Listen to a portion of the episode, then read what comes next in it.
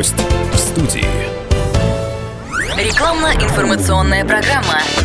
Здравствуйте, дорогие друзья. Радио «Комсомольская правда». Меня зовут Евгений Беляков. Будем обсуждать тему страхования, причем не простого страхования, а сельскохозяйственного страхования. У нас в гостях Олег Блинков, заместитель генерального директора АОСК РСХБ страхования. Олег, здравствуйте. Добрый день. Почему страховаться э, именно в кризисный момент э, правильнее, чем, например, там, вне кризисный и так далее?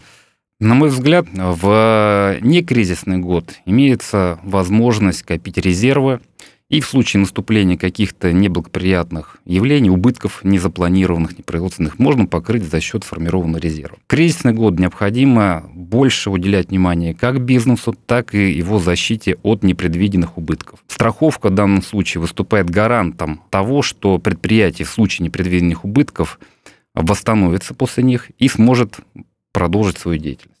Как быстро а, в, в таких случаях можно получить выплаты от страховой компании? Все зависит от программы страхования. Если мы говорим по программе страхования ЧС, на примере нашей компании э, у нас было две выплаты.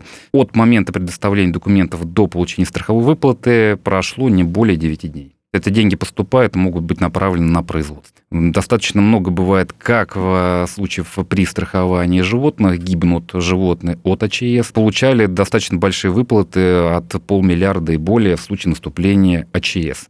Если говорить по страхованию урожая, то прошлый год, в текущем году Ставропольский край, который страдал от засухи, получал от многих компаний, которые там работают, достаточно оперативно страховые выплаты за недобор урожая. Спасибо вам большое. Я напомню, мы разговаривали про а, сельхозриски, про страхование сельхозрисков. У нас в гостях был Олег Блинков, заместитель генерального директора АОСК РСХБ страхования. Спасибо вам большое. Спасибо.